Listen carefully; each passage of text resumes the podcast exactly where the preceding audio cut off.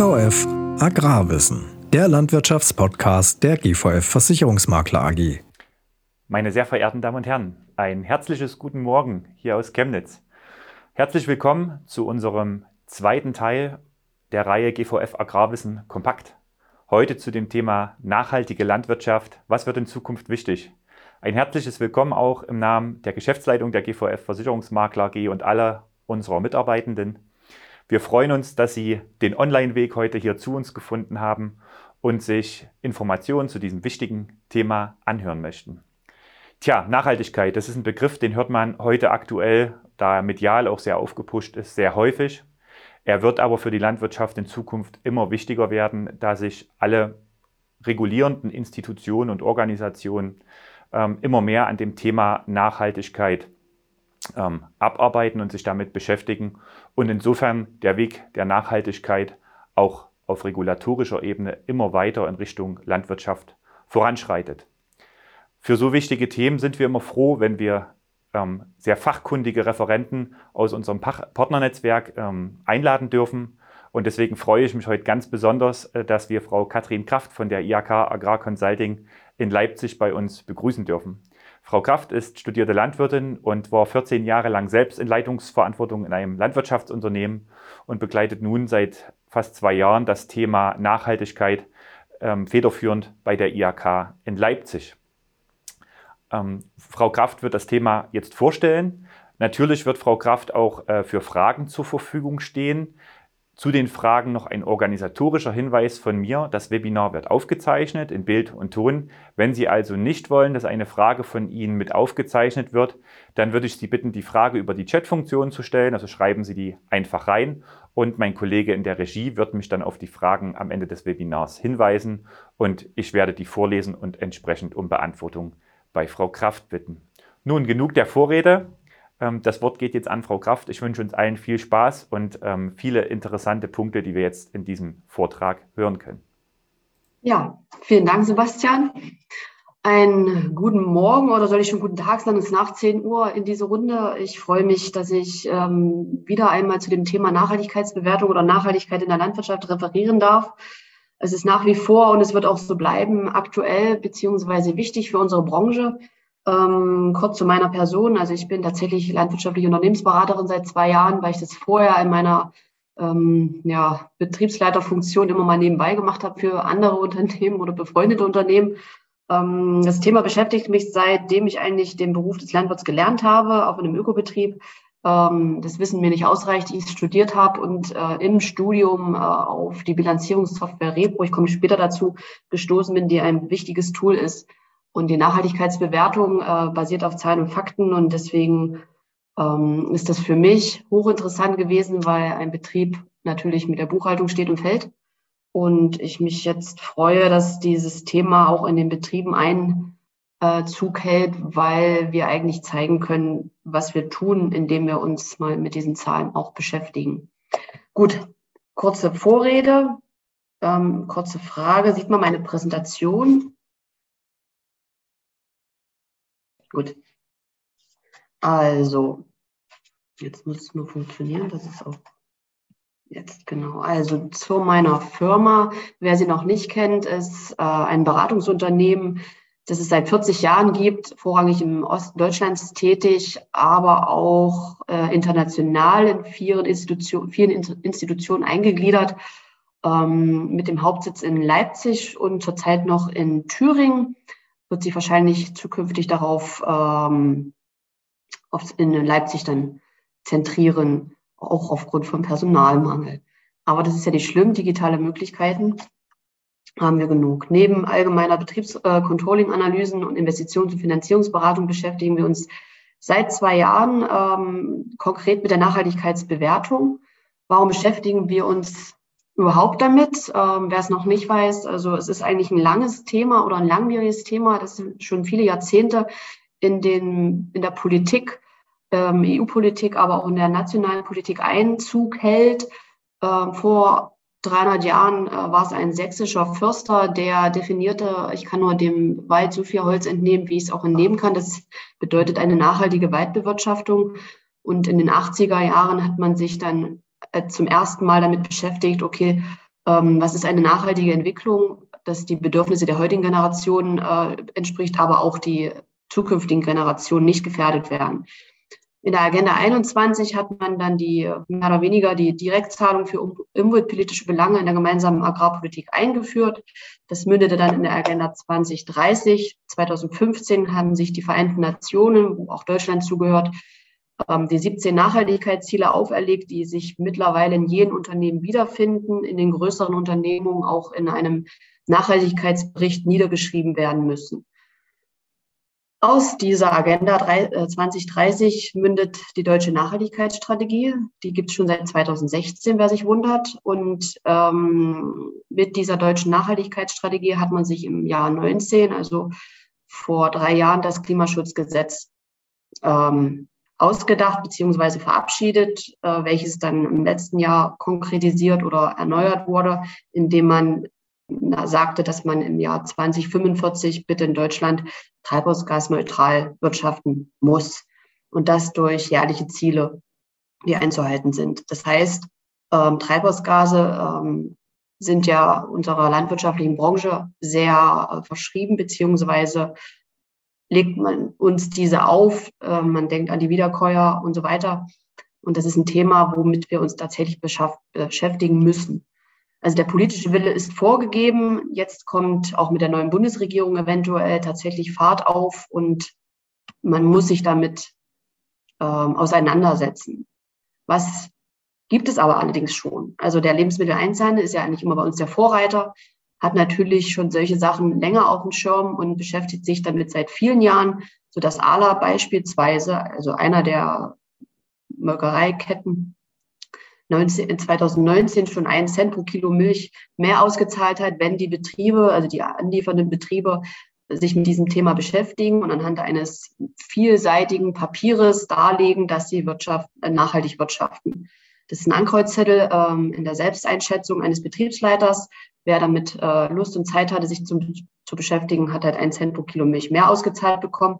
In diesem Jahr, also vor kurzem erst, hat Ala mitgeteilt, dass sie sogar drei Cent pro Kilo Milch mehr auszahlen würden. Immer, immer noch an diesem Papierpamphlet von mehreren hundert Seiten angelehnt.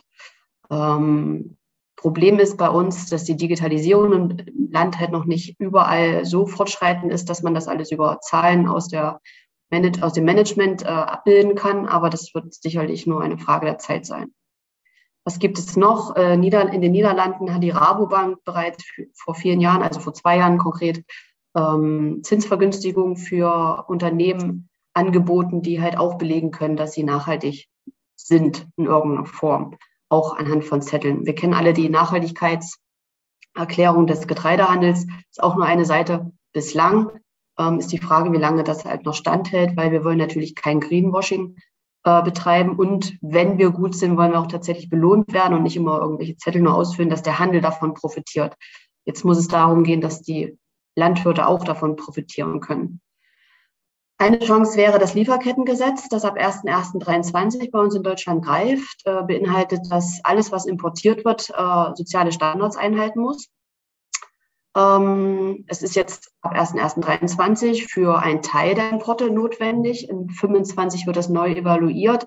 Dann könnte es auch für einen größeren Teil der Importe stattfinden. Weswegen der Handel natürlich bestrebt ist, das alles unter der Decke zu halten und zu schauen, wie wir, wie der Handel mit der Politik umgeht. Ich möchte es mal so forsch oder so ja, formulieren. Treibhausgasfußabdruck, ich habe es bereits schon erzählt, ähm, letztes Jahr beschlossen, bis, bis 45 müssen wir klimaneutral oder sollen wir klimaneutral wirtschaften. Hier eine Grafik dazu aus den DLG-Unternehmertagen, wo dargelegt wurde, was die Kohlendioxidäquivalenten eines Landwirtschaftsbetriebes ähm, sind. Und ich will es nur grob zeigen, es ist bestimmt auch sehr klein. Ähm, ich weiß nicht, ob die äh, Präsentation im Nachgang zur Verfügung gestellt werden kann. Ansonsten kann man an mich herantreten. Ähm, ein Großteil der CO2-Emissionen sind in der Verdauung, in der Tierhaltung wiederzustreben. Was hier blau hinterlegt ist, sind die landwirtschaftlichen Böden beziehungsweise alles, was Wirtschaftsdünger sind. Das sind halt Quellen von Lachgas und Stick, äh, Lachgas und Kohlendioxid oder Methan. Ähm, alles, was Treibhausgase sind, die in die Luft emittiert werden können, hat mit der Bewirtschaftungsintensität oder Bewirtschaftungsart zu tun. Eine weitere Folie, äh, wo man gut erkennen kann, was Möglichkeiten sind, Treibhausgase in der Lieferkette ähm, zu reduzieren. Hier zum Beispiel bei der Getreideproduktion zur Mehlherstellung ähm, sieht man, dass über die Produktion von Düngern, also das, was bei uns auf die Betrieben eingekauft wird, ähm, ein Großteil, das ist der erste Step, man das genau,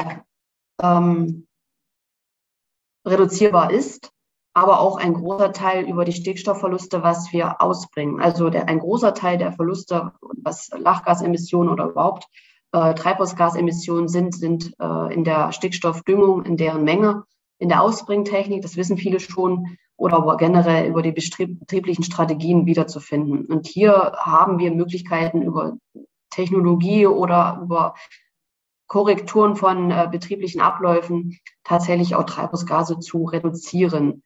Ähm, und das müssen wir zeigen. Das erzähle ich wahrscheinlich nichts Neues, aber Fakt ist, wer das noch nicht weiß, ist eine schöne Darstellung vom Dr. Ortsseifen von Yara, der hier aufzeigt, dass äh, links dargestellte Landwirtschaft alles, was die eigene Geschäftstätigkeit oder die Zukauf der Energie ist, hat in der Landwirtschaft Möglichkeit, ähm, können wir als Landwirte beeinflussen. Nur 33 Prozent ist das, was wir nicht beeinflussen können. Der Handel allerdings, rechts dargestellt, also die Lebensmittelindustrie, die Mühlen, ähm, der Handel generell, ähm, kauft zu und hat in dem, in dem Fall keine großen Möglichkeiten, das zu verändern, weil seine Produktionsabläufe in der Verarbeitung der Produkte, der Primärprodukte, der, der Primärprodukte, die wir ja erzeugen, äh, nichts verändern kann. Also die maschinellen Abläufe, die digitalen Abläufe, die zugekaufte Energie kann er nicht beeinflussen, außer vielleicht über die Zukaufsmenge und Preis, ähm, weil er die Menge hat. Aber alles, was ähm, er geliefert bekommt, das ist dann sein Druckmittel auf uns Primärerzeuger. Also Fakt ist, es wird irgendwas in der Richtung kommen, dass man sagt, okay, äh, die Mühlen oder auch die Molkereien ähm, werden auf uns zukommen und sagen, wir wünschen, dass ihr eure Treibhausgase in irgendeiner Form bewerten lasst oder reduziert, damit wir im Groben unsere Produkte so verkaufen können, dass sie treibhausgasneutral sind. Es machen tatsächlich schon viele. Es gibt auf einzelnen Produkten die Aussagen, ja, wir sind Treibhausgas produ treibhausgasneutral produziert. Welche Methodik dahinter steckt, wissen wir nicht. Unsere Methodik, äh, zu der ich gleich komme, ist ganz einfach, beziehungsweise kann man gut darlegen. Was auch eine aktuelle Herausforderung ist, ist das im letzten Jahr veröffentlichte Werk der BMU, die nationale Wasserstrategie. Also alles, was mit den Böden passiert, ist, ist schon wichtig, wird diskutiert über Humusbilanz, Handel, keine Ahnung. Aber das Wasser wird auch nochmal ein ganz wichtiger Faktor sein. Wir müssen Wasser schützen.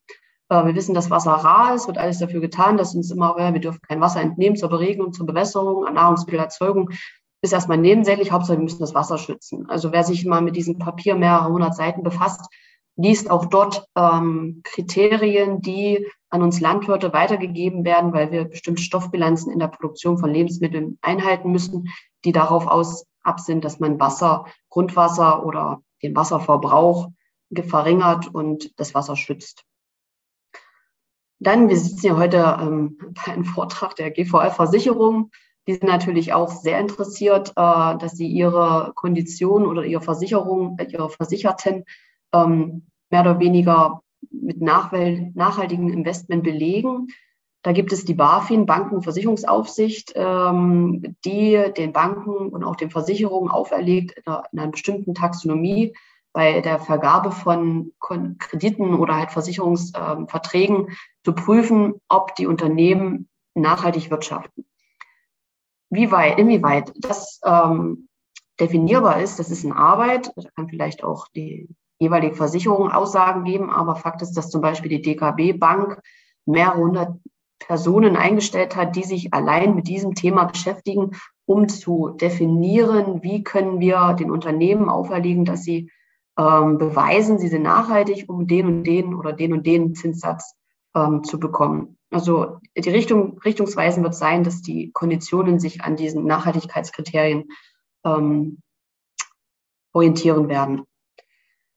Was gibt es natürlich noch? Über Geld kann man viel steuern. Ähm, zukünftig werden Investitionsförderungen oder Maßnahmen zur Förderung auch nach Umweltkriterien definiert, beziehungsweise ähm, jetzt gibt es ein Beispiel, die CO2-Einsparung in der Landwirtschaft das ist ein Förderprojekt, ähm, des BMELs, wo man als Betrieb beantragen kann, okay, Geld beantragen kann, indem man darlegt, ich kann durch den Bau dieser Getreidehalle so und so viel CO2 ähm, in meinem betrieblichen Abläufen reduzieren. Also da gibt es ein CO2-Einsparpotenzial und das muss man natürlich darlegen. Wie legt man das dar? Man stellt den Ist-Zustand her und berechnet anhand der Getreidehalle weniger Transportmöglichkeiten oder oder oder kann man da Gelder bekommen. Das wird in Zukunft sicherlich mehr werden. Ich will nicht davon sprechen, dass vielleicht, äh, obwohl doch die Überlegung ist da, also das kann ich auch sagen, dass die GAP-Mittel in Zukunft auch an Nachhaltigkeitskriterien bemessen werden. Ähm, ja, was macht der Lebensmitteleinzelhandel? Er wird den Standard vorgeben, das wissen wir. Und jetzt kommt noch ein interessanter Punkt, äh, der letztes Jahr oder Anfang diesen Jahres äh, zur Diskussion führte. Den neuen Koalitionsvertrag stand geschrieben, dass halt die bundeseigenen äh, landwirtschaftlichen, landwirtschaftlich und forstwirtschaftlich genutzten Flächen nur an äh, nachhaltig wirtschaftende oder ökologisch wirtschaftende Betriebe verpachtet werden.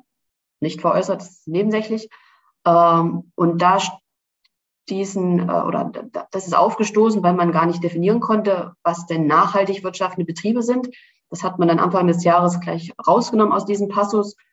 Ähm, man hat dann nur noch an ökologisch wirtschaftende Betriebe diese BVVG-Flächen äh, verpachtet, zum, zumal erstmal für ein Jahr oder für kurze Zeit. Ja, aber das ist natürlich äh, wettbewerbsverzerrend. Die Verbände, Landwirtschaft, Land- und Forstwirtschaftlichen Verbände sind da stark in äh, die Diskussion eingestiegen. Und mittlerweile ist die Diskussion so weit fortgeschritten, dass es voraussichtlich bis Ende diesen Jahres, also auch unter anderem mit Projekten des Bauernbundes aus Sachsen-Anhalt und mit uns als IHK oder des DINAX, dass man äh, so weit gekommen ist, dass äh, es neue Vergaberichtlinien ähm, geben wird. Die sollen angeblich, so letzter Stand, Ende des Jahres, Ende diesen Jahres veröffentlicht werden, wo anhand eines Punktekataloges dann äh, die Vergabe entschieden wird bedeutet, dass Ökobetriebe, ich bin jetzt mal eine Zahl, ich weiß nicht genau, wie das laufen wird, zehn Punkte bekommen und konventionelle Betriebe, die sich bewerben, acht Punkte. Allerdings, wenn die konventionellen Betriebe darlegen können, wir wirtschaften nachhaltig, indem sie ihre Bilanzen offenlegen, könnten sie nochmal zwei Punkte bekommen und werden gleichgestellt. Ich hoffe, dass es so ist, damit man halt eine Gleichstellung erreicht und keine ähm, und diese oder nicht erreicht, dass man diese Ökoquote künstlich erreicht. Ich glaube, die, die meisten wissen hier Bescheid. Also da wird es eine Erneuerung geben und sobald es hier Neuigkeiten gibt, werden wir dazu auch ähm, berichten. Fakt ist, wir können aber nicht lange warten, bis die Richtlinien kommen. Wir müssen was tun. Ähm, das, dazu benötigen wir Objekt, also Ansätze zur objektiven Messung des Grades der Nachhaltigkeit. Also was bedeutet denn Nachhaltigkeit? Und damit hat sich äh, die IAK äh, viele Jahre beschäftigt und seit letztem Jahr gibt es eine Kooperation, ähm, die in dem Namen Deutsches Institut für nachhaltige Agrarkultur mündet. Und die Kooperation besteht aus dem Institut für nachhaltige Landbewirtschaftung in Halle. Das ist ein Ingenieurbüro, die sich aus der ähm, Martin-Luther-Universität äh, 2009 ausgegründet haben. Die Martin-Luther-Universität hat sich in den letzten 20 Jahren, über 20 Jahren mit diesem Thema Bilanzierung äh, softwarebasierend ähm, beschäftigt. Man hat mit der TU, TU München eine Software entwickelt, die nennt sich Repro. Ich bin damals in meinem Studium auf diese, auf diese Bilanzierungssoftware gestoßen und da ich ja damals schon gearbeitet habe und viel dokumentieren musste ähm, und dann ausrechnen musste, wie meine Ruftor- und Stoffstrombilanz äh, sein soll oder ist, beziehungsweise ich belegen kann, dass ich nicht schlecht bin, habe ich mich gefreut, als es dann hieß, es gibt eine Software, wo man seine Bewirtschaftungsdaten über die Ackerschlagkartei dort äh, einbauen kann oder über eine Schnittstelle implementiert. Und mit einem Knopfdruck kommt raus, das ist deine Humusbilanz, das ist deine Stock, äh, Stickstoffbilanz, das ist die Phosphorbilanz oder was auch immer. Und dachte, das ist ein Tool, das brauchen die Landwirte. Naja, Pustekuchen, ähm, das äh, INL wurde gegründet und man hat sich als Projektpartner vieler naja, öffentlicher Einrichtungen ähm, gesehen und hat sich mit der DLG zusammengetan. Die DLG hat dann das DLG Nachhaltigkeitszertifikat entworfen, ähm, das es seit drei Jahren aber nun nicht mehr gibt. Also die Zusammenarbeit wurde beendet, weil man nicht auf Augenhöhe war. Ich will jetzt nichts gegen die DLG, nichts gegen die DLG sagen, aber ich glaube, wo die Gelder herströmen, wissen wir. Ich habe damals für Rewe gearbeitet, in einem Projekt, wo dann die Rewe sagte, ja, wenn die bayerischen Betriebe alle in der Stickstoffbilanz durchfallen, dann müssen wir den Faktor anpassen ja, da schlägt man die Hände über den Kopf, 20 Jahre, nein, 15 Jahre her. Ähm, es geht natürlich nicht. So, diese Zusammenarbeit wurde beendet und mit der IHK allerdings jetzt wieder aufgenommen, im letzten Jahr gegründet, Anfang letzten Jahres, ähm, sodass das Institut für nachhaltige Landbewirtschaftung nach wie vor sich mit der ökologischen Säule der Nachhaltigkeit äh, beschäftigt, über diese Software namens Repro und die IHK ihr Know-how in der Ökonomie und der sozialen Nachhaltigkeitsbewertung implementiert und für Marketing und Vertrieb zu, zuständig ist. Also die IHK wird immer die ökonomische Betrachtung vornehmen und die soziale Betrachtung und das Institut für nachhaltige Landbewirtschaftung Halle die ökologischen Kriterien berechnen oder bewerten. Ja, Ansätze zur objektiven Messung des Grades der Nachhaltigkeit äh, hört sich äh, hochtrabend an, ist aber eigentlich schon immer gang und gäbe in der Landwirtschaft. Wir wirtschaften mit unseren Böden, wir wirtschaften mit Tieren, mit, mit Maschinen und auch mit Menschen. Das alles muss äh, im Einklang stehen. Äh, nur was sich äh, miteinander verknüpfen lässt. Also wenn ich jetzt Geld habe, kann ich auch dementsprechend äh, Löhne zahlen und auch dementsprechend meinen Boden so bewirtschaften, ähm, dass er ökologisch tragfähig ist. Fakt ist, alles, was messbar ist, kann bewertet und auch zielgerichtet verändert werden. Und das ist äh, der grundlegende, die grundlegende Methodik in unserem Ansatz, warum wir uns mit Nachhaltigkeitsbewertung beschäftigen und auch an die Betriebe herantreten, was unsere Mandanten sind, sich tatsächlich damit auch ähm, zu beschäftigen und das, den Grad der Nachhaltigkeit bestimmen zu lassen. Weil nur was wir jetzt wissen, können wir auch in zwei Jahren noch verändern oder anpassen, verbessern. Wenn in zwei Jahren oder auch vielleicht in fünf Jahren ähm, die GAP-Mittel an bestimmte Kriterien geknüpft sind, wir brauchen sie dennoch, weil man möchte ja, dass Lebensmittel billig sind, müssen wir schauen. Aber das ist nur ein Punkt. Mir ist eigentlich viel wichtiger, dass wir zeigen, wir sind gar nicht schlecht. Uns wird immer gesagt, wir sind schlecht. Und wir können aber zeigen, ähm, ist ja vielleicht gar nicht an dem, beziehungsweise es ist nicht an dem. So, was machen wir bei uns im Institut? Das ist äh, unter dem Dach der Nachhaltigkeit gibt es diese drei Säulen, Ökologie, Ökonomie, Soziales. Insgesamt bewerten wir in diesem Tool 29 Indikatoren. Die sind nicht festgeschrieben. Die werden natürlich auch angepasst an die Gegebenheiten. Momentan diskutiert man halt konkret über den Frauenanteil auch in der Landwirtschaft über eine geschlechtergerechte Entlohnung ähm, wird überall diskutiert. Das fassen wir auch auf. In der Ökonomie sind es Indikatoren zur Rentabilität, Liquidität und Stabilität inklusive oder plus Kennzahlen zum Risikomanagement, weil das eben von Versicherungen, äh, die ja auch mehr oder weniger ein Bankensystem darstellen, gefordert wird und Compliance. Und in der Ökologie haben wir grundlegend Stoffstrombilanzen oder Stoffbilanzen was die Bewirtschaftung auf dem Feld betrifft, aber auch Bilanzen in der Tierhaltung, also Stickstoffeffizienz in der Tierfütterung, Phosphoreffizienz in der Tierfütterung und der große Indikator, sehr umfassender Indikator Tierwohl. Das sind unsere Indikatoren, die das Institut für nachhaltige Agrarkultur berechnet und bewertet anhand von einzelbetrieblichen Bewirtschaftungsdaten.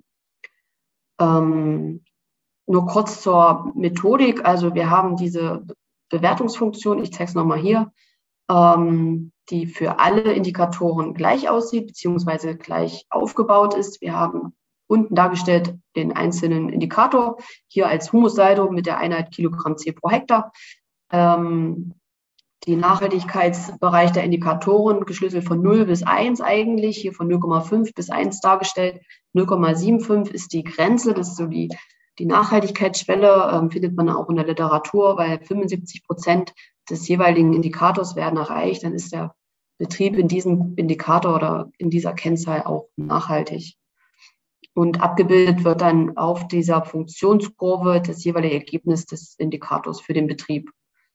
Und dann gibt es links hier dargestellt äh, die Grenzwerte definiert, ähm, was nachhaltig ist. Also im Humussaldo ist äh, ein Humussaldo von minus 75 Kilogramm C bis 100 Kilogramm C ähm, auf dem Hektar. Also es ist eine, ähm, es ist eine Bilanz ähm, als nachhaltig einzustufen. Äh, Wenn es geringfügig drunter drüber liegt, auch noch. Alles andere würde zu ähm, Fruchtbarkeits ähm, führen. Also die organische Substanz wird abgebaut. Das führt dann dazu, dass der Ertrag nicht mehr gesichert werden kann, auch Kohlenstoff nicht gespeichert wird. Aber auch wenn zu viel Humus auf der Fläche ähm, bilanziert ist, heißt es, dass Kohlenstoff bzw. Treibhausgase freigesetzt werden und das ist dann auch nicht nachhaltig. Bewertet werden in der Ökologie und auch in der Ökonomie ähm, und im Sozialen immer drei Wirtschafte, Wirtschaftsjahre rückwirkend. Ähm, das ist der Status quo, ähm, bilanziert deswegen, damit man Einzeljahreseffekte glätten kann. Ähm, die Methodik äh, zu den einzelnen Indikatoren liegt beim DINAG vor, ist momentan auch in der Akkreditierungsphase, zumindest ähm, wird das jetzt überprüft, damit auch das Hand und Fuß hat, damit wir belegen können, äh, das kann man nicht verändern. Also das ist wissenschaftlich basiert, wissenschaftlich ähm, fundiert, evaluiert und faktenbasiert und es ist kein Ankreuzzettel, den jeder selber ausfüllen kann ja, was wir machen können anhand von digitalen Daten, ist natürlich auch die Darstellung im Nachgang, dass wir pro Indikator anhand der Shape-Dateien darlegen können, okay, ähm, wie sieht denn das auf der Fläche aus? Hier kann man gut erkennen, Mitte des Betriebssitzes. Um den Betrieb sind die Humusbilanzen äh, ganz gut, wahrscheinlich, weil auch genug oder genügend Wirtschaftsdünger-Ausgleichsmaßnahmen stattgefunden haben. Alles, was weiter weg liegt, da ist nicht genug Wirtschaftsdünger, vielleicht in Form von Mist, ähm, hingekommen. Das ist jetzt einfach nur eine Vermutung. Das kann man dann ändern. Ja, der wichtige Indikator Treibhausgasbilanz, ich hatte es schon erwähnt, äh, nur als visuelle Darstellung, was implementiert er? Alles, was auf dem Boden passiert, äh, von der Bodenbearbeitung, mit welchen Maschinen und Geräten, über die Saatbearbeitung, Aussaatmöglichkeiten, was, was über die Düngung implementiert wird, Pflanzenschutz, ähm, innerbetrieblicher Transport und Ernte, ist hier äh, verrechnet. Das heißt, dieser Indikator hat eigentlich schon äh, die Stickstoffbilanz, die Humusbilanz und die Energiebilanz in, in sich vereint. Also wir haben im letzten Jahr ganz viele Projekte gemacht, wo wir anhand der Treibhausgasbilanz den Betrieben eine Nachhaltigkeitsbewertung darlegen konnten. Also wir haben Projekte mit dem Bauernbund in Sachsen-Anhalt gemacht, die äh, aufzeigen konnten, okay, unsere Treibhausgasbilanzen der Ackerbaubetriebe, aber auch der, der tierhaltenden Betriebe sind da gar nicht schlecht. Und äh, mit diesen Zahlen gehen die Verbände dann an die regierenden oder regulierenden Institutionen, wie Herr Mahler vorhin so schön sagte. Dasselbe ist in Schleswig-Holstein passiert, die sogar eine äh, große Kampagne gestartet haben und jetzt mit den Institutionen in Schleswig-Holstein der neuen Regierung, was ja auch der Werner Schwarz ist, ehemaliger äh, naja, Landwirt, hätte ich jetzt fast gesagt, der muss sich jetzt damit auseinandersetzen. Also ich schweife ab, Treibhausgasbilanz Tierproduktion, über die Treibhausgasbilanz der Futtererzeugung äh, erfolgen hier zusätzlich die Bilanzierung aus dem Haltungssystem, also was für ein Stall, was für ein Lager, ähm, die direkte Energie aus Strom und Wasser, die Treibhausgasbilanzierung der Verdauung über die Tiere und auch der, der Lachgasemissionen aus dem Lager, direkt aus dem Lager, aber auch indirekt über die Stallhaltung. Okay, wie ist das mit dem Bistungssystem? Werden hier die Treibhausgasemissionen also komplett abgebildet immer bezogen ähm, auf die klimarelevanten Emissionen des produzierten essbaren Proteins. Somit ist es auch vergleichbar zum Getreideanbau oder zu einem Schweinehaltungssystem. Also, also die Kuh, Kühe genau mit den Schweinen in Bezug auf Treibhausgasbilanz verglichen werden. Was brauchen wir für die Datenquellen? Ich hatte es zwischendurch schon erwähnt. Also die wenn möglich, die digitale Ackerschlagkartei äh, hat Exportfunktionen. Im Agraroffice gibt es sogar unter, unter dem Wert ähm, Boden, Bo Bodenproben, glaube ich, die Export-Repro-Schnittstelle. Da werden dann vier Daten pro Wirtschaftsjahr ähm, erzeugt, die dann einfach per Mail oder im Upload-System hochgeladen werden. Ergebnisse der Bodenuntersuchung sollten implementiert sein. Wir gucken uns natürlich auch die Analysen der organischen Düngermittel an. Alles, was wir an Zahlen und Daten konkret zum Betrieb haben, sind besser als Standardwerte. Übersichten zu den Maschinen und Geräten, Tierbestandsstatistiken, ähm, MLP-Berichte oder Beratungsringauswertung für die Schweine, Lagerpläne zu Betriebsstätten und Übersichten zu Zu- und Verkauf von Betriebsmitteln. Also alles, was zugekauft wird, wird angeschaut und auch was äh, rausgeht aus dem Betrieb, ähm, stellt natürlich die, in dem Fall die Treibhausgasbilanz dar. Beim Risikomanagement kurz zu dem wichtigen Faktor, warum die GVF auf uns zugekommen ist und sich äh, mit dem Thema beschäftigt. Äh, nur ein Betrieb, also ein guter Betrieb, der sich mit seinen Risiken auseinandersetzt, ähm, kann natürlich auch äh, gut, gute Konditionen bekommen, beziehungsweise kann nicht, sollte äh, oder möchte oder wird. Ähm, also wenn er sich damit auseinandersetzt, welche möglichen Gefahrenquellen es in seinem Betrieb gibt, wie er sie bewertet und einschränkt. Also anhand von einem Fragenkatalog wird das von uns abgefragt. Äh, was tut er im Allgemeinen zur Betriebsführung? Also zum Beispiel hat er ein System, wie er vorbeugt, dass seine Daten äh, in der Buchhaltung verloren gehen oder auch in der Schlagkartei. Da muss es, sollte es ein äh, Backup-Service geben oder gibt es Notstromaggregate konkret auch zum Pflanzenbau? Das ist bloß ein Teil der Fragen, die wir abfragen, ist das da? Anhand von einem Punktekatalog findet dann die Bewertung statt und demzufolge können wir einschätzen, ist der Betrieb im Punkt Risikomanagement nachhaltig oder nicht. Bei den ökonomischen ähm, Indikatoren sind dafür notwendig äh, grundlegend die Jahresabschlüsse inklusive der, äh, der GOV, weil es halt Kennziffern zur Liquidität, Rentabilität und Stabilität sind. Also das, was die Banken eigentlich auch in ihrem Ratingsystem implementieren. Und dann Checklisten halt zum Management, wie ich sie gerade gezeigt habe. Zur sozialen Säule nur kurz ein äh, Ausblick äh, zum Indikator Aus- und Weiterbildung, der natürlich wichtig ist. Hier schauen wir uns an, äh, sind die Mitarbeiter in den letzten drei Jahren regelmäßig geschult worden. Das wird dann auch von uns bewertet ähm, und demzufolge ausgewiesen, ob das so war oder nicht. Wenn es so war, sind sie nachhaltig. Wenn das nicht der Fall war, ist dieser Betrieb an diesem Punkt nicht nachhaltig. Ja, Datenquellen sind hier die äh, da gibt es eine Datenerfassungsliste zu den Mitarbeitern aus der Lohnbuchhaltung, Zertifikate Teilnahmebestätigung, Checklisten. Diese 29 Indikatoren werden dann also anhand der einzelbetrieblichen Daten berechnet und bewertet, bewertet dimensionslos, hatte ich vorhin, glaube ich, vergessen zu sagen. Also jeder Indikator wird dimensionslos verrechnet, damit die einzelnen Ergebnisse aggregierbar sind. Das bedeutet, dass wir auch jedes einzelne Ergebnis ausweisen und dieses dann pro Säule, also pro Ökologie, pro Ökonomie und auch in der sozialen Säule miteinander äh, verrechnen, den Durchschnitt bilden. Und dieser Durchschnitt aus Ökonomie, Ökonomie, Öko, Ökologie, Ökonomie und Sozialen einen Gesamtindex zur Nachhaltigkeit für den Betrieb darstellt. Ähm, so funktioniert die Verrechnung. Man kann natürlich auch einzelne Säulen darlegen, je nachdem, was dann der Betrieb ähm, oder der hm, nachgelagerte Bereich verlangt. Das wissen wir ja noch nicht. Wir machen im Moment, äh, stellen uns auf die landwirtschaftlichen Betriebe ein, was gefordert wird. Oder in dem Fall auch auf die Verbände, wenn die wissen wollen, ihre Treibhausgasbilanzen der verschiedenen Anbausysteme sind, dann ähm, können wir das alles aggregieren. Aggregierbar natürlich auch für eine Region. Also da geht von bis alles ist möglich.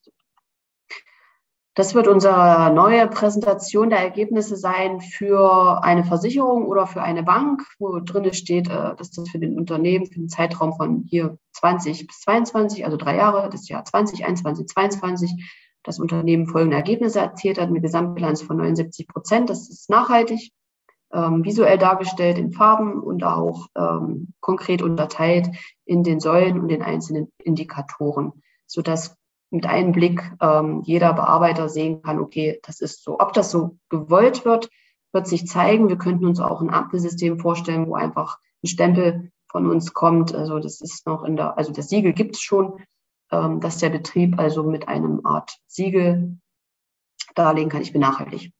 Und nur wenn er nachhaltig ist, bekommt er das Siegel. Und wenn nicht, dann nicht. Dann müssen wir gucken, woran es liegt. Möglichkeiten, was wir hier haben, sind natürlich die Produktdifferenzierung. Also wir können falsch. Die Schwachstellenanalyse, die Produktdifferenzierung wäre die Folge daraus, dass wir jeden einzelnen Indikator ähm, mit dem Betrieb natürlich auch im Nachgang äh, beratend auswerten können. Was kann er tun, indem er äh, Fruchtfolge umstellt ähm, oder halt Wirtschaftsdünger anders einsetzt, um seine Stickstoffbilanz oder seine, ähm, seine Humusseite zu verbessern. Ja, was kostet das Ganze, ist auch immer ein ganz wichtiger Punkt, ähm, den ich hier nicht auslassen möchte. Ähm, anhand der ja, naja, zum Teil digitalen Daten, muss ich sagen, ähm, ist es halt noch sehr viel Nacharbeit und Handarbeit äh, für unsere beiden Institutionen, also für das INL und auch für uns äh, äh, Berater oder hm, Bearbeiter in Sachsen sitzen, also beim, bei der IHK für einen Betrieb mit 1000 Hektar landwirtschaftliche Nutzfläche mit Milchproduktion. Das implementiert auch die Jungviehaufzucht in Deutschland, muss ich dazu betonen, weil wir haben auch Anfragen aus äh, dem Ausland mittlerweile. äh, kostet es 2,70 Euro pro Hektar und Jahr. Damit kann sich jeder ausrechnen, äh, was das kosten würde. Es ist nicht günstig, aber es ist eine sehr umfangreiche Bewertung. Jeder weiß, glaube ich, wie viele Daten da zur, zu, dazu notwendig sind, beziehungsweise also die Notwendigkeit ist da. Die Verrechnung machen wir halt.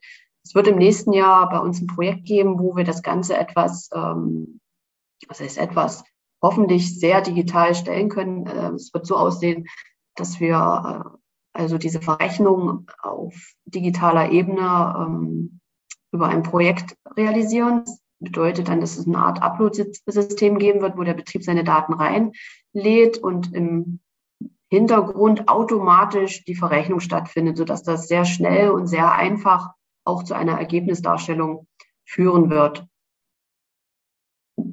Also wir digitalisieren die ganze ähm, Nachhaltigkeitsbewertung.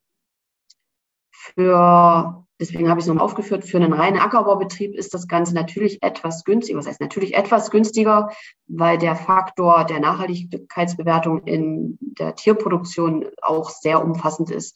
Allein die Tierwohl, ähm, Tierwohlbetrachtung, Bewertung sind mehrere 120 äh, Indikatoren, die sich nochmal unterschlüsseln in Einzelindikatoren zu Tierwohl, Haltungssystem und Fütterung, ähm, sodass wir uns das auch mit vor Ort anschauen. Die Berater oder die Bewerter, Auditoren heißen sie ja dann, ähm, in die Betriebe gehen müssen und sich vor Ort ein Bild machen über das Tierwohl in den Stallungen, in dem Betrieb.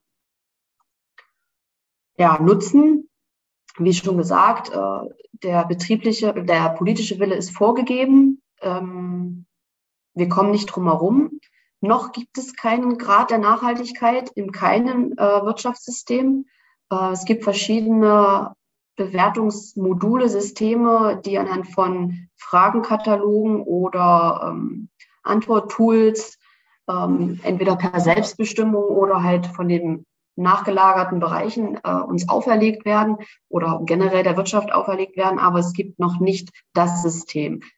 Es gibt aber das System, welches wir hier haben, das Repro, was in vielen Bundesländern mittlerweile schon ähm, mehr oder weniger indirekt angewendet wird. Allein in Sachsen-Anhalt wird es bei der LRG im System Hunter ver verwendet, wo äh, die, das ist, also wer, wer es kennt aus Sachsen-Anhalt, das Lypro NP basiert auf Repro. Also es, wird, es werden Daten eingegeben von den Betrieben und im Hintergrund wird eine Bilanz berechnet. Ähm, also es hält, es ist, es ist implementiert, aber es hat noch keiner auferlegt, was gewünscht wird, weil keiner dieses umfassende System der Nachhaltigkeitsbewertung bisher so ähm, ja, sich auferlegt hat, weil das halt Arbeit macht. Für die Betriebe, für Sie als Betriebe ist es wichtig, dass man sich damit beschäftigt. Man kann schauen, okay, wo sind unsere Schwachstellen? Ähm, ich kann meinen eigenen Betrieb im Management ähm, so weit verändern und resilient darstellen, äh, dass ich äh, mich abhebe, eine Art Produktdifferenzierung auch entlang der Wertschöpfungskette ähm, in einer Region äh, stattfindet, sodass die Mühle zum Beispiel nur noch die Betriebe anfragt, äh, wo sie Getreide aufkauft. Das ist jetzt weit gesponnen, aber es könnte so kommen ähm, die noch die nachhaltig wirtschaften. Es gibt von der Saalemühle in Sachsen-Anhalt ein Projekt, das geht schon viele Jahre, zur nachhaltigen Durumerzeugung, beziehungsweise man bewertet dort ähm, die Durumerzeugung der, der Betriebe ähm, anhand von diesen Parametern. Im, Hintergrund läuft das Repro der, äh, des Institutes in Halle und die, die Saalemühle kann damit werben mit ihrem Produkt, äh, wir haben nachhaltigen Durum, beziehungsweise es ins Ausland verkaufen. Das wissen wir natürlich nicht. Aber der Handel oder der nachgelagerte Bereich ist schon sehr weit. Und wir sollten lernen, als Daten, mal unsere Daten, ähm, Anfang Geschäftsführern tätig zu sein. Ähm, alles, was uns gehört, können wir auch für uns verwenden. Nur die Bereitschaft muss halt auch da sein. Ich kann ähm, den Hinweis geben, dass äh, ein Kunde der GVF-Versicherung äh, ähm, der Herr Mahler kann dazu vielleicht noch was sagen, beziehungsweise können Sie sich im Nachgang an Herrn Mahler wenden, ähm, dass es die Agrar GmbH Ziegelheim sich dieser Bewertung unterzogen hat. Wir waren sehr kritisch, einmal aus versicherungspolitischer ähm, Sicht, aber auch aus äh, betrieblicher Sicht, was die Indikatorenbewertung betrifft. Wie, wie weit ist das gerechtfertigt? Was können wir damit tun? Ähm, aber der Weg ist eingeschlagen. Die Betriebe, also ein Teil der Betriebe in Schleswig-Holstein oder in Sachsen-Anhalt sind auch auf diesem Weg, dass man schaut, okay, ich kann mich ähm, abheben. Die Biogasanlagenbetreiber sind angehalten zu belegen, dass sie ihre Inputstoffe nachhaltig beziehen. Also ich hatte vorhin die Folie gezeigt, dass die, dass der, dass die verarbeitende Industrie darauf angewiesen ist, was die Zulieferer, also wir Betriebe, leisten. Da gibt es ein Projekt in Sachsen gerade mit der VNG, die 40 Betriebe oder Zulieferbetriebe in ihrer Produktion bewerten lassen, also auf Treibhausgasbilanz basierend. Also ich kann nur ab, ne, appellieren an jeden Einzelnen, sich damit zu beschäftigen, nachzufragen, sich äh, diese Dinge vielleicht auch anzuschauen. Ich habe es gerade erwähnt, also es gibt Möglichkeiten, sich einzelne Berichte zu, schon anzu, anzusehen. Wir haben seit letztem Jahr insgesamt äh, zehn Betriebe bereits bewertet, komplett bewertet. Ein Großteil, über 400 Betriebe, wurde von den Hallensern schon in einzelnen Indikatoren vorrangig in der Treibhausgasbilanz bewertet. Also das System ist akkreditierfähig. Es wird akkreditiert. Wir sollten es nutzen. Also ohne dafür Werbung zu machen, dass es Geld kostet, sondern ich möchte einfach, ähm, weil ich ja auch Betriebsleiter war, äh, sensibilisieren, dass wir mit unseren Zahlen, die wir da haben, die durchweg gut sind. Es gibt einzelne Schwachstellen in den einzelnen Betrieben. Der eine hat eine Defizite in der Humusbilanz, der andere vielleicht in der Stickstoffeffizienz in der Fütterung oder in der Phosphoreffizienz in der Fütterung oder auch in einzelnen sozialen Kriterien, was die Bezahlbarkeit oder die gerechte Entlohnung betrifft. Aber wir können darlegen anhand dieses riesengroßen Tools, dass wir nachhaltig wirtschaften auf allen drei Säulen, Dimensionen nennt man es in der Wissenschaft basierend. Ja, ich habe versucht, meine Zeit einzuhalten. Ähm, ich hoffe, es war nicht zu missverständlich. Ansonsten, wenn jetzt Fragen sind, stehe ich gerne zur Verfügung. Danke. Vielen Dank, Frau Kraft. Jetzt meine Frage in die Runde. Gibt es Fragen aus der Runde? Dann bitte jetzt melden oder die Frage in den Chat schreiben. Ich blicke mal Richtung Regie, was mein Kollege mir anzeigt. Es scheint bis jetzt keine Fragen zu geben. Ich habe natürlich eine. Ähm, ich bin Mensch, der aus der Praxis kommt und relativ pragmatisch ist. Deswegen meine, mein, meine Frage, die glaube ich für alle wichtig ist, wenn ich jetzt erkannt habe, dass ich mich auf das Thema vorbereiten muss und jetzt mit einem gewissen zeitlichen Vorlauf das auch noch ein bisschen komfortabler äh, zu bearbeiten ist, als wenn ich es dann unter Druck machen muss, wenn beispielsweise Banken, Versicherungen oder andere Institutionen klopfen und sowas haben wollen. Wie fange ich damit an? Wie starte ich, Frau Kraft? Ähm, zum ersten, wenn wir über die Ökologie sprechen, ähm, weil was die sozialen und ökonomischen Kriterien oder Datenvoraussetzungen ähm, sind, die sind da in der Ökologie sollte die Schlachtkartei, also die Dokumentation so, wie sagt man, ähm, so ausführlich sein wie möglich, also vollständig, nicht ausführlich, vollständig sein wie möglich. Wenn möglichst, um das schneller und äh, besser zu gewährleisten, digital, also über eine Schlachtkartei. Sämtliche Schlachtkarteien haben mittlerweile Exportfunktionen. Das Agraroffice oder Helm Agrar, die haben halt äh, diese direkte Schnittstelle zu Repro. Ähm, darauf Wert zu legen. Aber das kann ich auch jedem Betriebsleiter nur ans Herz legen, da ehrlich zu sich zu sein und zu sagen, okay, ich habe die Daten alle implementiert, ich habe sämtliche Düngemaßnahmen, Wirtschaftungsmaßnahmen eingegeben, ich habe die Bodenproben eingegeben, mache die auch regelmäßig. Ähm, Wirtschaftsdüngeranalysen sind hinterlegt. Alles, was ich nicht an Standardwerten habe, es spricht eher für mich. Das muss vorbereitet sein. Das sollte vollständig sein, damit auch die Plausibilitätsprüfung, die wir ja auch als Beratungsunternehmen, äh, wir sind ja Beratungsunternehmen, äh, ähm, durchführen, aber alles, was wir nicht zusätzlich als Aufwand haben, vereinfacht das Ganze und äh, gewährleistet auch eine, eine konkretere Aussage. Vielen Dank. Und noch eine weitere Frage von mir aus der Erfahrung mit den ersten Betrieben jetzt. Ähm, wo sehen Sie gerade im Pflanzenbau und in der Tierproduktion die größten Hürden für konventionell, aber auch vielleicht für die, für die biologisch-ökologisch wirtschaftenden Betriebe? Ich sehe eigentlich gar keine Hürden, ähm, weil es gibt ja, es gibt ja nicht das System und die Bewertung. Also wir können nur sagen, anhand unserer äh, Methodik, nämlich wissenschaftlich basiert und fundiert und auch über viele Jahre entwickelt und angepasst. Und wir haben jetzt auch im letzten, also im letzten Jahr oder letzten zwei Jahren noch einiges an Indikatoren, Grenzwerten angepasst in Zusammenarbeit mit Ihrem Betrieb, indem wir uns gewisse Sachen etwas kritischer angeschaut haben. Ähm, das heißt angepasst, die Methodik wurde nicht angepasst, sondern verfeinert, äh, können wir sagen, okay, es gibt eigentlich keine Hürden. Es sollte eine Chance sein für den einzelnen Betrieb, vor allem wenn es darum geht, äh, zum Beispiel diese BVVG-Geschichte zu zeigen, okay, das ist ein ökologisch wirtschaftender Betrieb, der ist nicht immer nur gut. Und das ist ein konventioneller Betrieb. Es gibt in beiden Wirtschaftsweisen Schwachstellen beziehungsweise auch Vorteile. Und die müssen, die müssen sich einander gleichen. Und hier kann man ein vergleichbares System für alle Bewirtschaftungsarten anwenden.